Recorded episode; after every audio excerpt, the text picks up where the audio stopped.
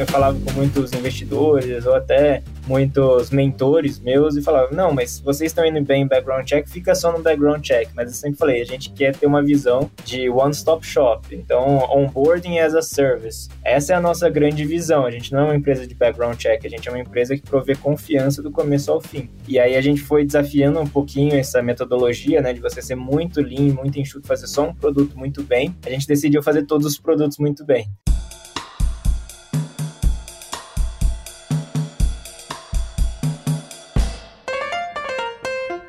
Olá, olá! Está começando mais uma edição do Canary Cast, podcast do Canary. Eu sou Bruno Capelas, líder de comunicações, e estou aqui para bater mais um papo com vocês. Mais uma vez, vai ser uma delícia esse papo. Antes de tudo, vou apresentar meu companheiro de bancada hoje. Quem está comigo aqui é o Marcos, Managing Partner do Canary. Tudo bom, Marcos? Fala, Capelas. Prazer estar aqui com vocês também. Vamos lá, animado com o papo de hoje. Boa, show de bola. Quem está aqui com a gente hoje é o Lincoln Ando, que é co-founder e CEO da IDWall. Ele é formado pela Unicamp, é Endeavor Global Entrepreneur e também participou de programas na Harvard Business School e é um dos caras que está liderando aí o combate à fraude aqui no Brasil. Tudo bom, Lincoln? Tudo bem, Bruno. É um prazer enorme estar aqui. Obrigadão pelo convite. Canary IDWall tem, tem uma longa história, foi um dos primeiros investimentos, né, Marcos? Pois é, a gente lembra até hoje, não sei se você lembra que a gente fez a nossa primeira reunião lá no galpão da Print ainda, lá do Flórido do Mate quando a gente estava começando o Canary, a gente nem tinha ainda um local físico nosso. E eu tenho uma história engraçada também, que acho que eu participei da primeira matéria que o Canary fez, quando eu era repórter no Estadão, e a gente entrevistou alguma das empresas, e eu lembro de entrevistar a Edwall lá na Doc Lobo, faz tempo. Lincoln, queria começar esse papo, acho que com uma coisa básica. Tem muita gente falando sobre o que vocês fazem, verificação de informações, checagem de informações, mas me explica, o que é que exatamente vocês fazem e como é que tem tecnologia nisso? Tem muita tecnologia nisso, queria entender entender um pouco. Eu sempre gosto de falar que a gente cria relações de confiança, mas isso fica um pouco genérico e para as pessoas entenderem melhor o que a gente faz, imagina que você está abrindo conta num banco, por exemplo. E para abrir conta nesse banco, você tem uma série de verificações que o banco precisa fazer para garantir que você pode abrir a conta. Então, quando você tirar uma foto do documento, tira uma selfie, você está passando por uma série de verificações de segurança para garantir que todo o processo de prevenção à lavagem de dinheiro, de conhecer seu cliente, está sendo feito adequadamente. E normalmente somos nós, a IDWall, que estamos lá por trás fazendo esse processo pelos bancos, pelas fintechs, pelos marketplaces. Então a gente faz toda a validação do documento, né? Então, na verdade, o nosso processo ele começa antes da fraude, né? Ou da, da verificação de fraude. A gente começa na experiência do usuário. Então a gente percebeu que os usuários às vezes não sabem muito bem como tirar uma foto do documento. Às vezes o ambiente está escuro, às vezes tem reflexo no documento, porque o documento brasileiro tem aquela película de plástico em cima dele que faz com que bata a luz de reflexo, torne legível os dados. Então a gente começa garantindo que o usuário está tirando uma foto boa, que depois a gente possa aproveitar. A gente desenvolveu uma inteligência que consegue detectar todos esses elementos antes do usuário tirar foto, saber se ele está bem enquadrado, se o dedão da pessoa não está na frente de um dado importante, se não está tendo reflexo no documento, tornando algum dado ilegível. Depois a gente captura a foto. Então a gente treina redes neurais para entender os documentos brasileiros. E documentos brasileiros é difícil, é um desafio, né? Porque a gente tem mais de 50 tipos diferentes de documentos no Brasil. Tem CNH, tem OAB, documentos de classe, etc. Mas só RG você tem um por estado e dependendo do ano muda o padrão e é muito comum isso. Então, a gente treina redes específicas para entender os documentos brasileiros e extrair os dados com acurácia máxima. Depois que a gente extrai os dados com acurácia máxima, a gente valida se nenhum dos dados foi alterado, então se o nome, o CPF, a data de nascimento realmente condizem a uma pessoa válida, e depois a gente faz o processo de captura de selfie. Então, a gente primeiro garante que o documento é válido, que a gente conseguiu extrair todas as informações desse documento. Depois, a gente vai para o processo de selfie para saber se quem está usando o documento é o dono do documento, porque alguém pode ter encontrado o documento do Capelas na rua e pode estar tá tentando se passar por ele para abrir uma conta. Então, a gente faz toda essa parte de validação de identidade através dessa selfie. A gente não tira uma foto, a gente tira 10 fotos diferentes. Então, grava um microfilme ali, vai pegando movimentações faciais no momento que a pessoa está tentando fazer o processo é, e aplica dois tipos diferentes de inteligência. Então, tanto a parte de o que a gente chama de liveness, né, prova de vida ativo, que pega movimentações faciais, quanto o passivo, que depois analisa todo o filme que foi gravado para saber se não tem nenhum indício de fraude. E depois a gente faz toda a parte de análise de risco, ou seja, eu sei que o documento é do Capelas, eu sei que o Capelas está tentando utilizar esse documento, mas será que ele pode abrir uma conta no banco? Então eu vou entender se ele não tem nenhum processo de lavagem de dinheiro, se não é estelionatário, por aí vai. Então eu faço uma série de buscas para garantir que as leis brasileiras estão sendo seguidas e essa pessoa realmente pode abrir uma conta. Isso serve não só para o banco, mas serve para quando você está entrando no marketplace de transporte, serve para quando você está querendo comprar Bitcoin, alugar um carro. Então são várias as utilizações diferentes. É, pegando esse gancho, Lincoln, sobre aplicações, né? Acho que você falou bastante da tecnologia, e eu lembro quando a gente, lá atrás, quando você estava concebendo a ideia da empresa, né? Você tinha essa visão, né? Puxa, vou tentar resolver essa questão de checagem de documentos, etc, etc. Agora, quais são as aplicações? E como é que vocês foram evoluindo na companhia desde o começo até agora, assim, de visão, de roadmap mesmo de produto, de que tipo de cliente são seus clientes? E eu estou perguntando agora mais sobre o lado B2B, depois a gente até pode entrar no B2C também. A gente começou bem ali no MVP by the book, né? Então a gente queria colocar uma iniciativa de pé rápido e a gente sabia que tinha uma dor específica no mercado porque eu já tinha trabalhado em banco, eu sabia quais eram os desafios, o Rafa já tinha tido problema de fraude na startup que ele teve, eu tive um marketplace também com muitos desafios. Então a gente começou pelo background check, né? Especificamente por essa parte de análise de dados ali e com só três fontes. Então a gente desenvolveu três fontes básicas e criou uma landing page. Então, isso a gente fez mais ou menos em duas semanas e começou a bater na porta do pessoal que queria utilizar para saber o que mais que eles queriam, quais eram as fontes que a gente tinha que desenvolver. Hoje a gente tem mais de 250 fontes diferentes de dados. Então, a gente falou: olha, não tem como desenvolver tudo isso de uma vez só, né? Porque a gente não sabe as prioridades, etc. Então, a gente começou realmente falando com os clientes. E aí, para minha surpresa, é assim que eu mandei a landing page para alguns empreendedores que eu já conhecia, né? O Rodrigo, da Vindi, o Léo, que na época era do Moip, pessoal da Avante, o pessoal da 99, eles falaram, cara, eu quero usar isso agora, como que eu faço? Aí a gente foi lá, fez uma demo, falou o que mais vocês precisam e foi junto com o cliente ali desenhando algumas soluções. Muitas vezes a gente falava não, porque ia ser muito nichado especificamente para aquele cliente, e muitas vezes a gente falava isso aqui vai servir para todo mundo, então vamos desenvolver. Então depois que a gente desenvolveu, né, por exemplo, mais fontes, aí a primeira versão, por exemplo, já tinha 60 fontes e 99 já estava utilizando, Moip, 20 já estava utilizando, a gente começou a perceber que tinha um problema muito grande dos usuários, porque por exemplo, na 99, os motoristas eles não tinham tempo para ficar digitando, não tem tanta familiaridade assim com o celular. Tá no trânsito, né? Eles precisavam digitar super rápido, então os cadastros eles viam errado, porque a pessoa errava o número do CPF, ela digitava o um nome errado ou abreviava o nome. A gente falou, ao invés da gente pedir para a pessoa ficar digitando vários dados que são necessários para você fazer background check, vamos pedir para a pessoa tirar uma foto do documento. E aí a gente extrai todos esses dados. Então aí a gente colocou esse produto no ar e começou a treinar nosso algoritmo para entender os documentos brasileiros brasileiros e conseguir extrair isso com uma alta acurácia. Depois disso, a gente percebeu que começava a ter problemas de fraudes, porque as pessoas alteravam os dados do documento propositalmente para se passar por outra pessoa, e isso virava um desafio ali para as empresas, e aí elas precisavam fazer a checagem ali na mão e etc. Então a gente decidiu colocar a parte do face match. Isso tudo parece muito rápido, mas demorou mais ou menos um ano, um ano e meio mais ou menos para a gente desenvolver essas funcionalidades e obviamente foi aperfeiçoando elas com o tempo. Então foi tudo meio que baseado conversando com os clientes, entendendo as dores deles, né? E até aí depois a gente fugiu um pouquinho,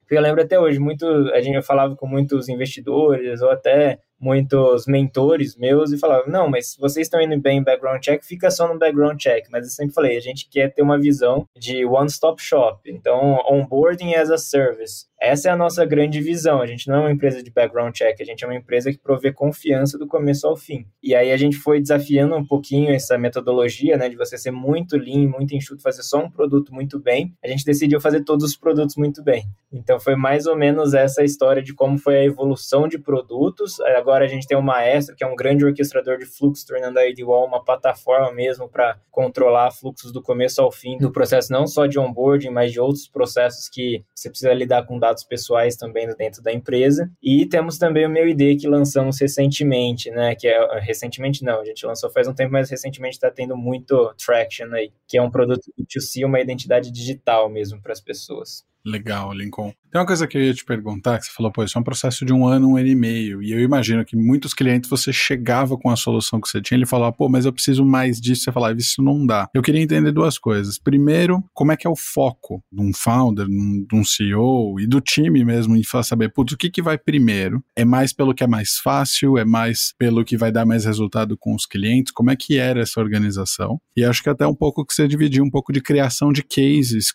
com clientes, como foi esse começo, para você conseguir chegar em outros clientes. Assim, imagino que vocês conseguirem a 99 ajudou e abriu um monte de portas para vocês depois. Exatamente, ótima pergunta. Quando você conta a história, parece que é muito mais científico e belo do que realmente é no caos de uma startup, né? Então, no caos de uma startup tem muito gut feeling ali. Eu não, eu sempre falo para os empreendedores não desprezarem isso, né? Porque é a pessoa que entende do mercado, é a pessoa que entende onde ela quer chegar e muitas vezes você tem que ir no contrassenso ali. Mas para gente estando próximo de clientes, né? Muitas vezes teve um cliente grande, inclusive, que começou a me pedir um monte de coisas e eu falei: olha, não consigo te atender, é melhor você buscar outro fornecedor porque eu percebi que ele precisava de uma personalização muito específica do que a gente estava fazendo, que ia desviar totalmente o foco da empresa para uma coisa que a gente não queria. E o mercado, aquele mercado em específico, ele era muito nichado. Eu sabia que eu não ia conseguir realmente me tornar uma grande empresa só fazendo aquilo. E aí era uma questão de vida ou morte. Ou eu me dedicava especialmente para fazer só o que essa empresa queria, que é atender mais uns três ou quatro clientes, ou eu realmente começava a focar num mercado maior. E aí, quando você traz isso, né, você muda o enquadramento da relação com o cliente, você fala, olha, não consigo te atender, realmente gostaria muito, mas eu tenho esses pontos aqui. E ele falou, não, o que você tem já me atende, deixa eu pegar aqui, vamos desenvolvendo, aí a gente vai vendo aos poucos como que a gente pode trabalhar juntos. Então, eu acho que às vezes os founders, eles, em várias situações, né, tanto com investidores quanto com clientes, etc., a gente está muito vulnerável ali, né, porque a gente depende realmente dessas pessoas quererem nosso produto, quererem investir na nossa empresa, etc., mas às vezes é interessante você mudar um pouquinho até para testar quão forte é o produto atual que você tem. Você já está agregando valor suficiente para caso você não queira desenvolver uma funcionalidade extra, o cliente ainda ficar com você. Então, eu acho que muitas vezes é interessante você fazer essa provocação. E aí era, era essa junção de proximidade com o cliente, com um pouco de gut feeling meu, do Rafa, das pessoas que estavam ali na hora de isso aqui vai fazer sentido pra gente por cinco anos ou vai fazer sentido pra gente pelas próximas duas semanas? E a gente sempre fala, inclusive para os nossos investidores, a gente não está aqui para trazer necessariamente o melhor balanço nas próximas duas semanas, no próximo mês, a gente está aqui para criar a maior empresa de tecnologia para daqui a 10 anos. E acho que essa forma de pensar, obviamente, equilibrando, né? A gente é uma empresa bem pé no chão ali também para algumas coisas, equilibrando isso com a realidade, não querendo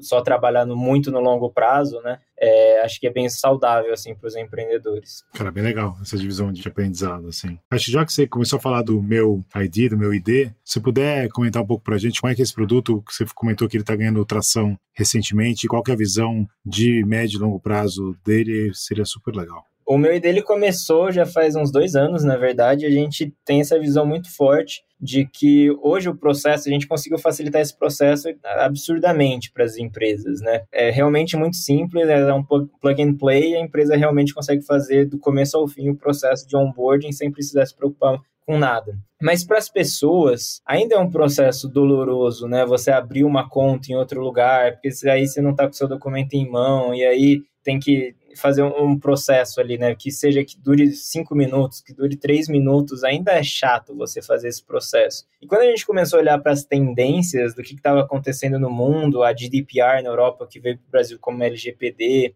traz muito essa sensação de que o usuário realmente é o dono do dado e que ele pode compartilhar esse dado com diferentes empresas com seu consentimento até para obter benefícios extras, né? Então a gente quis realmente ser o pioneiro e fazer isso da melhor forma possível. Então a gente viajou para vários países diferentes que já estavam com essa tendência no mundo. Então na Índia tem o Aadhaar, que é uma identidade do próprio governo, tem a Estônia, tem na China, que é feita através de empresas privadas, mas tem toda a questão de China ali. A gente viajou para os Estados Unidos para ver o que, que o governo estava falando a respeito, para o berço da GDPR, né, da LGPD ali em Londres, para entender tudo o que estava acontecendo. Então a gente pegou o que havia de melhor no mundo e falou, vamos criar isso no Brasil. E aí a gente decidiu criar o meu ID. Então o meu ID é um lugar que você faz um único cadastro, você valida seu documento, biometria facial, endereço, inclusive endereço sem precisar de um comprovante de endereço, a gente comprova seu endereço pela localização, pela sua localização e etc. Então a gente faz toda uma validação. Depois você compartilha esse dado com as empresas que você quer, por quanto tempo você quer, com o acesso que você quer. Às vezes você pode compartilhar só acesso leitura, às vezes você pode fazer com que a empresa também possa ter uma cópia. Óbvio que a empresa também tem que aceitar esses termos, né? Mas então você dá muito poder para o usuário. E dois anos atrás, quando a gente colocou essa ideia no mercado, o pessoal falava, ah, mas é muito revolucionário isso, não faz tanto sentido, né? Acho que é um long shot. E realmente é, mas a gente vê que agora a gente começa a ter retornos interessantes sobre isso, né? Então hoje já tem mais de, tem dezenas de empresas que já aceitam o meu ID como uma forma frictionless, né? Totalmente sem fricção de abrir uma conta, de você alugar um carro e fazer várias outras coisas. É, a gente acabou de anunciar ontem uma parceria com a Gamers Club, que inclusive é do portfólio da Canary também, que é a maior plataforma de games da América Latina, onde pela primeira vez na história a gente vai ter um boneco no mundo virtual atrelado a uma identidade do mundo real. São milhões de jogadores nessa plataforma e todas elas vão passar a validação através do meu ID e se validarem de tempo em tempo para garantir que não é outra pessoa jogando por aquela, porque tem toda uma questão de competitividade dentro dessas plataformas. E a gente anunciou também recentemente, alguns meses atrás, uma parceria com a Mastercard, né? Então a gente está criando uma rede global de identidade, onde a identidade do Lincoln não vai ser mais só válida no Brasil, não só a identidade, toda a confiança que ele carrega, né, que ele criou no Brasil vai poder ser exportada para outros países através dessa rede que nós estamos criando junto com a Mastercard, vamos fazer isso para a América Latina. Então é legal de ver como eu, eu sempre falo pro pessoal aqui na EdWall que eu me sinto muito como o Tim Berners-Lee quando estava criando os protocolos da internet, ali o www, como ia funcionar e etc. A gente se sente muito assim aqui na EdWall, porque a gente realmente está criando uma tecnologia que realmente, na minha opinião, vai ser o, maior disrupção dessa década, né? A gente já teve muitas outras, né? Internet móvel e etc. E agora a identidade digital, junto com a sua confiança, poder ser transposta para qualquer lugar, elimina, por exemplo, a necessidade de você precisar de vistos. E isso já acontece na China, dependendo do seu social score na China, você consegue viajar para o Canadá sem precisar ter um visto. Então pensa no número de possibilidades que a gente traz através de uma identidade digital que respeita a privacidade do usuário, mas que permite com que o usuário compartilhe esse histórico com as empresas para inclusive ter mais benefícios, né? Então tem um número de possibilidades muito bacanas aí.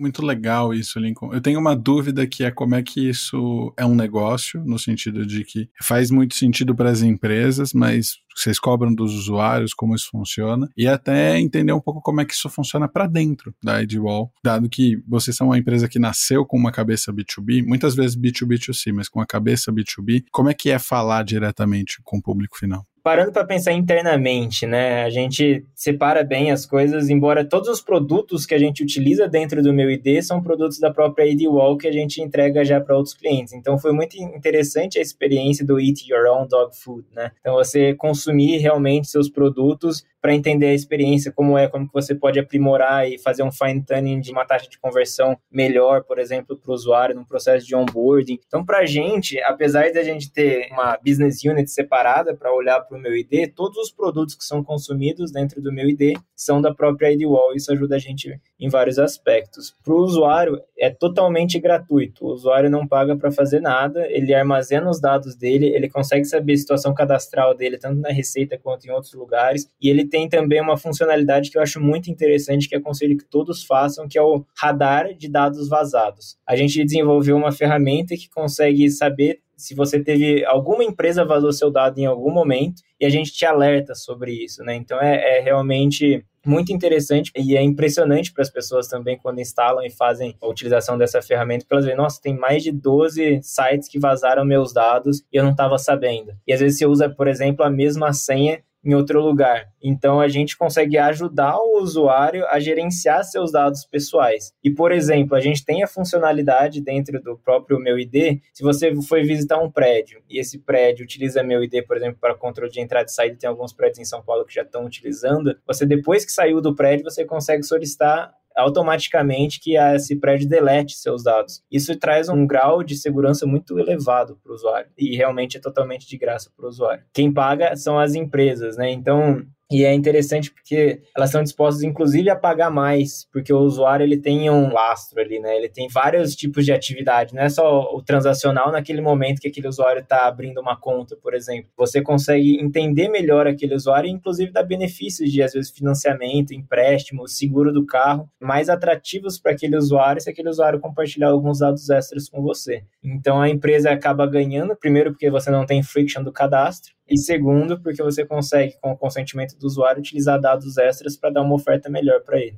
É, fora que tem um negócio que a gente que é uma loucura, né, no, num país como o nosso, que é o que você estava comentando antes, né, que é qualquer coisa que você vai abrir de cadastro, você falou, vou alugar um carro, às vezes a empresa pede, puto, um imposto de renda, né, é uma loucura, assim, de documentação que pedem, que não faz nenhum sentido, né, então o que vocês estão provendo de, é um, fora tirar a ficção, é uma questão de confiança, de fato, né, e uma experiência muito melhor para o usuário. Exatamente, Marcos. E hoje a gente vive a era do vazamento de dados, né? Então, cada empresa que você está compartilhando seu dado, você acha que o prédio, qual que é o controle que o prédio tem sobre seus dados? Qual que é o cuidado que esse prédio tem com seus dados pessoais? Eles tiram foto da sua cara, eles tiram foto do seu documento, você não sabe onde aquilo fica armazenado e quem tem acesso àqueles dados. Então, isso protege a empresa, que não precisa mais cuidar dessas, dessas questões, e protege o usuário também, né? Legal, legal demais isso. Eu já fiquei muito preocupado em alguns prédios. Eu falei, não, Bom, bom saber que isso existe. Lincoln, tem uma coisa que eu ia te perguntar e eu queria girar um pouquinho aqui o, o tema da conversa. Acho que está muito claro que vocês estão lidando com um tipo de tecnologia bastante sofisticada no desenvolvimento da Edgewall. E acho que quando você começa a escalar a empresa, e acho que no, no grau de desenvolvimento que vocês já estão agora, isso é bem relevante. E eu queria falar um pouco sobre construção de time. Como é que é construir esse time? E a gente sabe que tem uma disputa enorme por talentos, mas como é que é para vocês, dado que vocês precisam muitas vezes de talentos mais especialistas em algumas coisas, como aprendizado de máquina, reconhecimento de imagem e tudo mais. Como é que funciona isso e, ao mesmo tempo, quais são os, os pontos fortes de vocês nessa disputa? É realmente um grande desafio. Acho que para todas as empresas de tecnologia que estão no Brasil hoje ou até no mundo, esse é, é um dos pontos que mais pega, né? E para a gente não é diferente. Eu acho que o approach que a gente tem, né, a, forma de abordar esse assunto é realmente treinando pessoas dentro de casa, sabe? Então a gente acabou de anunciar, por exemplo, um curso aberto para 45 pessoas selecionadas, totalmente de graça, para elas aprenderem iOS porque a gente não trabalha só com desenvolvimento mobile, a gente trabalha com desenvolvimento mobile de SDK, ou seja, a nossa tecnologia vai ser utilizada no aplicativo de centenas de empresas diferentes. E isso precisa ter um controle muito grande de qualidade, porque qualquer coisinha que você coloca, você quebra o aplicativo de todas essas empresas. Então não pode, né? Isso não pode acontecer. Então, realmente é um outro nível de desenvolvimento que a gente trabalha em todos os níveis, né? A mesma coisa para disponibilidade de serviço, a gente tem uma disponibilidade altíssima, né? 99,9% ali, porque se a gente ficar fora, essas empresas estão demorando um pouco mais para aprovar cadastros, né? Então, tem toda essa questão que para a gente, e isso junto com o volume que a gente tem, só para vocês terem ideia, né? Hoje, dos 10 maiores bancos do Brasil, 6 utilizam a IDWall.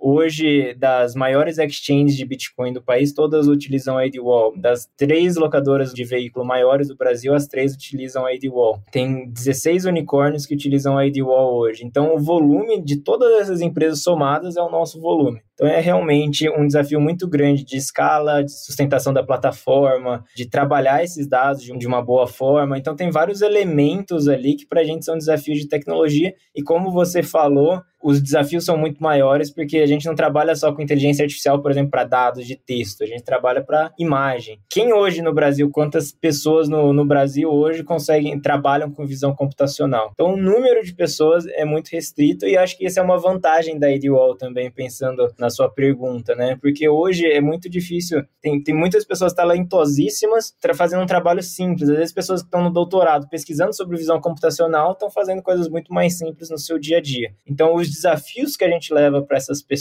eu acho que é um diferencial muito grande para a gente. A nossa cultura, que eu acho que é muito forte também, acho que quem está nos escutando, adicione uma pessoa da IDWall aleatória no LinkedIn e pergunte sobre a cultura nossa e vocês vão ver quão forte é uma cultura realmente de colaboração, uma cultura de fazer acontecer de muita autonomia, que às vezes acaba sendo um calcanhar de Aquiles também. Eu, a gente percebeu que a maior parte das pessoas não sabe lidar com autonomia, porque elas foram ensinadas a vida inteira a serem mandadas o que fazer, e aqui dentro da Edwall a gente trabalha com uma autonomia muito grande e com muito foco foco em diversidade também, né? Acho que quando você trabalha com inovação, você tem que trazer diversidade para sua empresa para você conseguir olhar as coisas de diversas perspectivas diferentes. Então, acho que esses são elementos. Aí eu posso tangibilizar melhor isso para o pessoal. Então, por exemplo, de 15 em 15 dias a gente para tudo que a gente está fazendo, todo mundo na empresa, para criar algo novo, que a gente chama de ID Labs. Então, a gente para tudo que a gente está fazendo de backlog e você vai focar em, em, alguma coisa que pode ser um moonshot para ID Wall. E aí você trabalha, recruta as pessoas e faz aquilo, e depois apresenta para a empresa inteira. Então você realmente tem a oportunidade de ter um laboratório dentro da empresa. Você não precisa testar novas tecnologias no seu tempo livre, você pode fazer isso aqui dentro. Ou, por exemplo, na terça-feira a gente tem a reunião do conhecimento, que a gente para tudo que a gente está fazendo também para ouvir ensinamentos aleatórios não relacionados a trabalho das pessoas que trabalham na IDWall. E é legal que isso cria um bound, né? Cria um alinhamento muito grande entre as pessoas que estão ali e faz com que as pessoas tenham mais empatia, trabalhem melhor em grupo e, e isso facilita bastante assim, as comunicações, evita silos em, entre áreas, por exemplo. Então, tem vários desses elementos que a gente coloca tanto no dia a dia de trabalho quanto em rituais específicos da empresa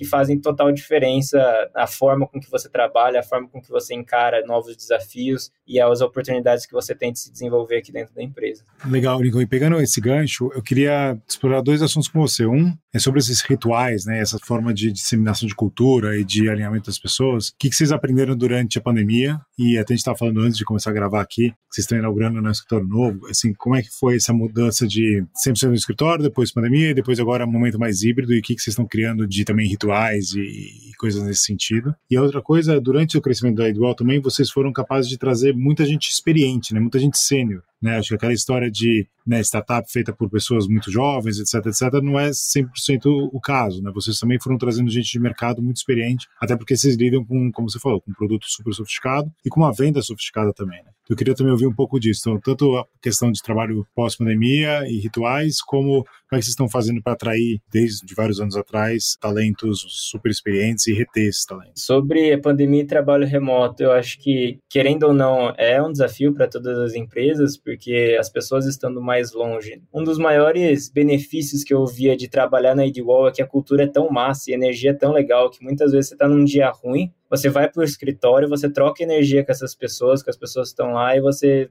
rapidamente muda para um dia bom. Às vezes é o contrário em algumas empresas, né? Você tá num dia bom, vai pro escritório e volta num dia ruim. Muito depende da cultura. E a partir do momento que você tá no totalmente online, algumas coisas se tornam mais difíceis, né? Aquelas conversas de café do final de tarde que você cola na mesa do pessoal e troca ideia. E acho que essas questões são muito importantes para a cultura da empresa, para as pessoas saberem que o CEO tá lá, ele tá acessível, fala com todo mundo. Então, a gente teve que tentar introduzir alguns rituais para ajudar nesse processo, né? Então, assim, isso isso já vinha desde antes, mas a gente fortaleceu ainda mais o onboarding no remoto, onde a gente realmente fala com todo mundo, conhece a história, troca uma ideia, deixa a porta realmente aberta ali, né? O Slack aberto, no caso, para que as pessoas possam pingar a gente a qualquer momento. Nossas agendas sempre são abertas e transparentes para todo mundo que quiser 15 minutos com o Lincoln para tomar um café virtual, falar com a gente. Então acho que essas coisas são muito importantes. E agora a gente está entrando num modelo híbrido, né? Produtec Sec, né? Nessa área a gente deu a opção para as pessoas ou ficarem totalmente remotas ou irem para um modelo híbrido. A gente está indo para um modelo híbrido um pouco diferente das empresas, a gente está indo para um modelo híbrido síncrono, exatamente para estimular a troca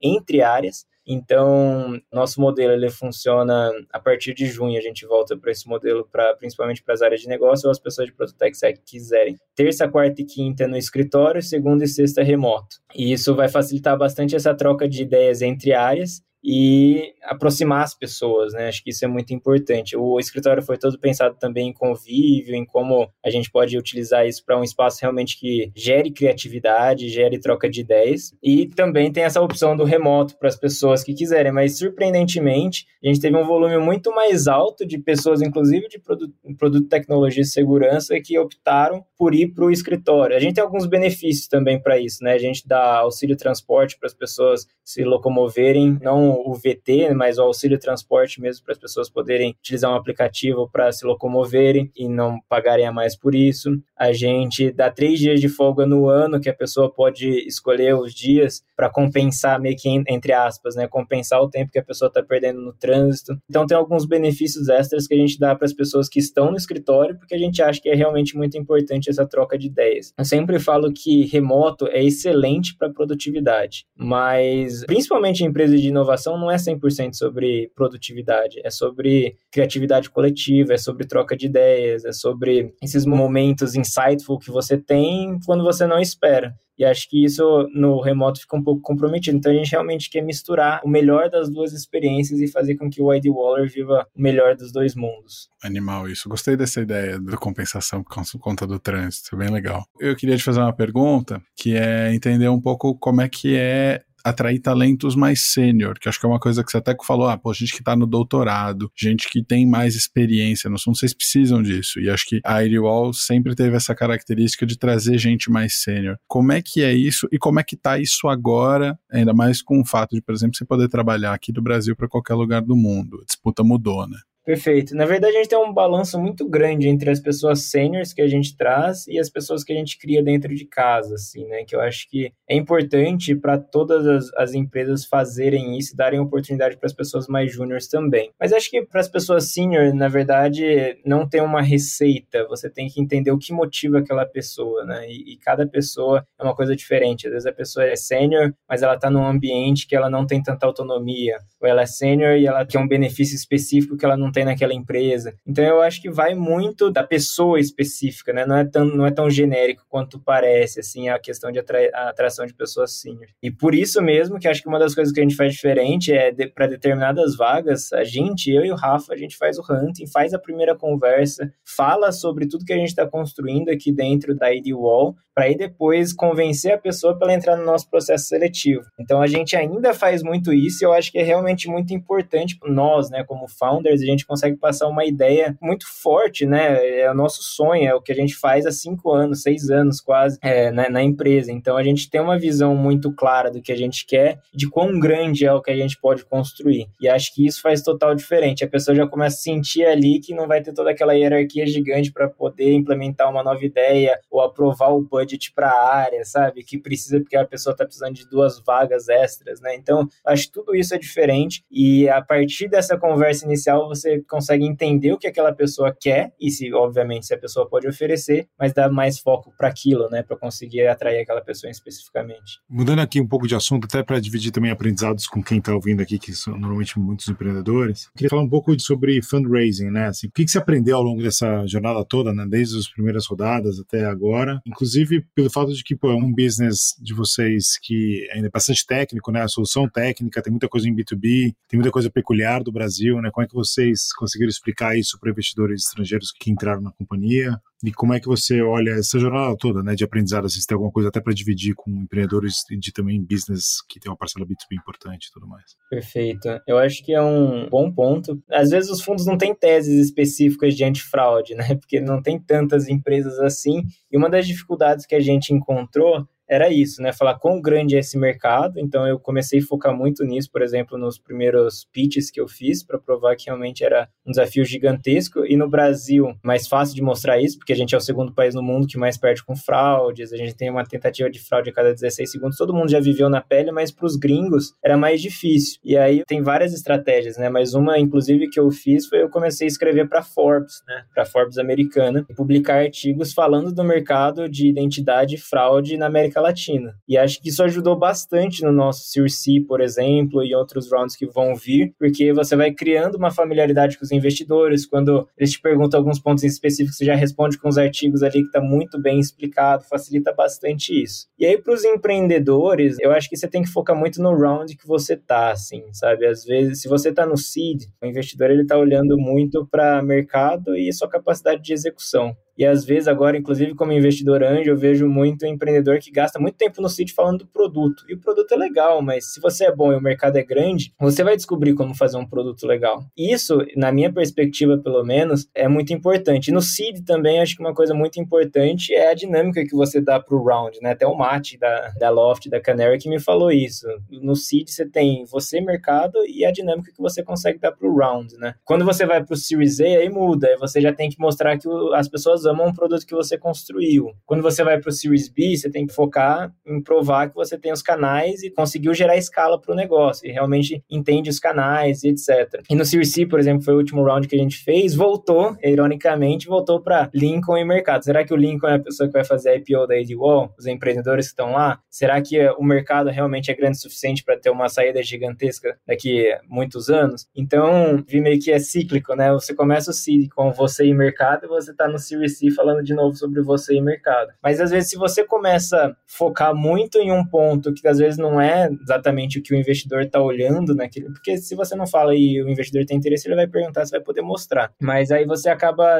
às vezes, até desvirtuando um pouco ali para as métricas que devem ser observadas naquele momento e passando uma impressão que não é tão boa. Então é entender o momento que você está de empresa e conseguir passar essa mensagem, né? Lembro até hoje que um empreendedor amigo que já tinha captado com várias empresas, eu estava falando com um fundo no Seed e tinha um pitch, ele falou, cara, seu pitch está muito focado em produto. Usa 90% do tempo falar de você e mercado e 10% você fala do produto. É isso que vai fazer o fundo investir em você. E aí eu mudei e deu super certo, né? Então, eu acho que é um pouco disso, você entender o momento e conseguir utilizar isso a seu favor, isso faz total diferença. Você falou de métricas, né? E acho que as métricas são sempre importantes nesse momento de fundraising, mas não só. A gente tem uma pergunta clássica aqui no Canary Cast, que é sobre métricas, que é quais são as métricas que vocês são obcecados, né, de O que, que você olha todo dia, antes de dormir, acorda de manhã já tá vendo, o que, que chama atenção? Quais são os dados básicos aí? Aí depende um pouco do estágio. Nesse estágio que a gente tá, eu sou apaixonada por net dollar retention, assim, eu quero saber se os clientes que a gente consegue colocar para dentro estão crescendo, porque isso reflete vários outros elementos, reflete NPS, você não consegue fazer com que o cliente cresça, por exemplo, se ele não está satisfeito, reflete o quão bom está seu produto. Então eu acho que é uma métrica que a gente usa como norte, assim, né? Como que tá nosso dollar retention, fazer alguns recortes, etc, e trabalhar muito em cima disso. Mas tem todas as métricas tradicionais, assim, é que pra gente, como é um business B2B, SaaS, de grandes contratos, essa questão de LTV CAC, por exemplo, ela já é meio que tida como dada, assim, sabe? Nossas métricas nesse sentido são muito boas e é o que a gente mais quer agora. A gente entendeu que dentro dos próprios clientes que a gente tá, dá para crescer 10 vezes o que é a AdWall. Então a gente está muito interessado em como a gente faz isso e né, dollar retention é uma métrica importante para a gente nesse momento. Cara, ainda falando de aprendizado, assim, como é que, para quem está construindo né, um business B2B, assim, o que, que você dividiria de aprendizado de aquisição de cliente, né? Porque é um business, você comentou até um pouquinho no começo, né, que você falou com alguns startups, você viu as dores, você foi criando produto. Como é que você cria momentum, né? A gente vê isso muito em vários cases de B2B, até você já conversou sobre isso, né? De você criar um case, daí você usa esse case para pegar outros clientes e daí você vai criando mais momentum no teu funil de vendas, né? Boa, eu acho que a dica que eu tenho é essa mesmo que você comentou, assim, é, ao invés de você focar em ter 100 clientes, você vai focar em ter cinco, os melhores 5 possíveis, assim, sabe? E a gente, lá no começo, a gente traçou uma meta muito específica, a gente quer ter um case de fintech, a gente quer ter um case de banco mais tradicional, a gente quer ter um case de exchange de Bitcoin, um case de locadora de veículo, mas enfim, a gente conseguiu fazer esses cinco cases e publicar isso, né? E isso começava porque aí você pega métricas, como foi melhorado o processo, e você pegando nomes relevantes no mercado, o mercado ele começa a olhar para aquilo e falar, beleza, se essa empresa que eu admiro, que é meu concorrente, mas eu sei que é muito boa, tá utilizando a AdWall e melhorou as métricas dessa forma, eu também gostaria.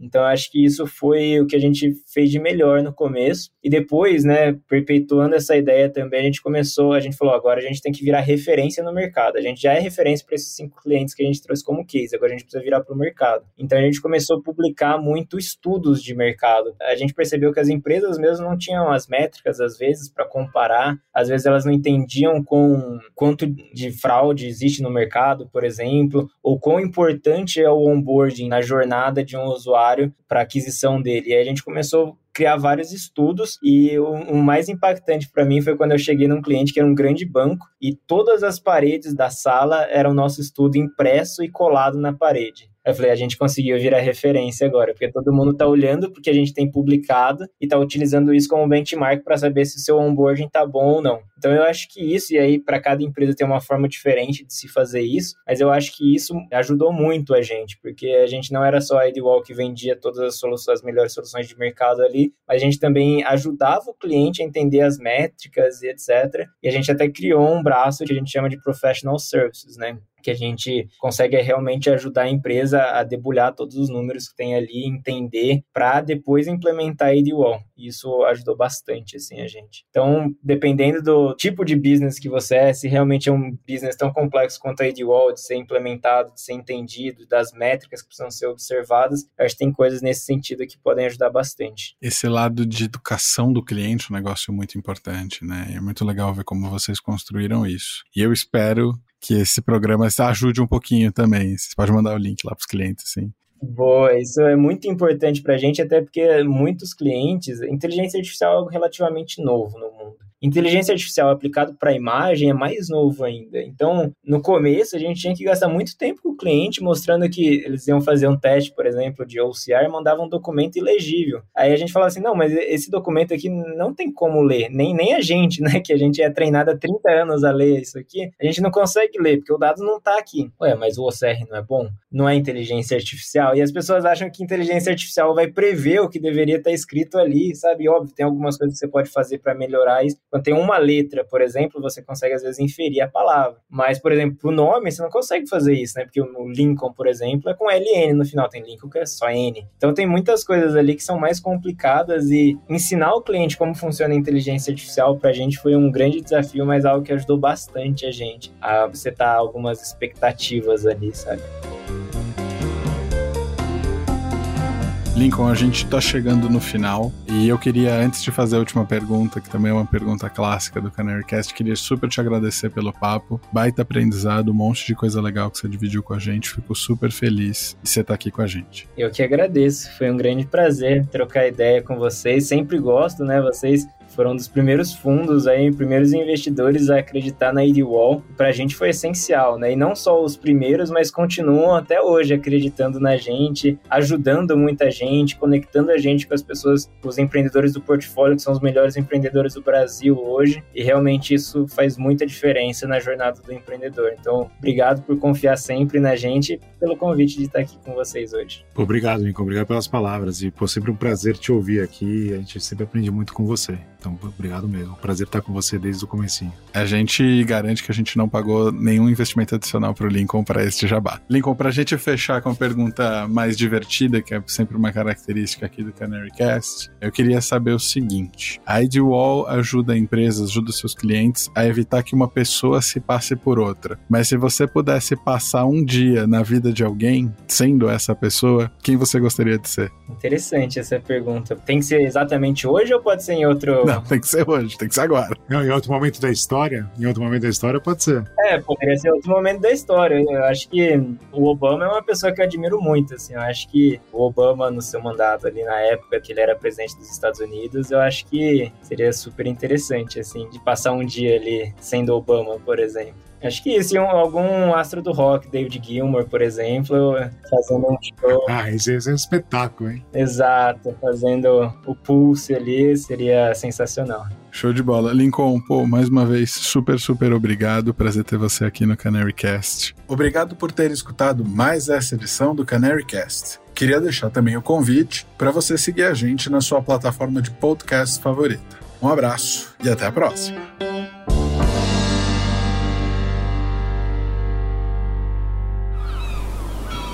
Este podcast foi editado pela Maremoto.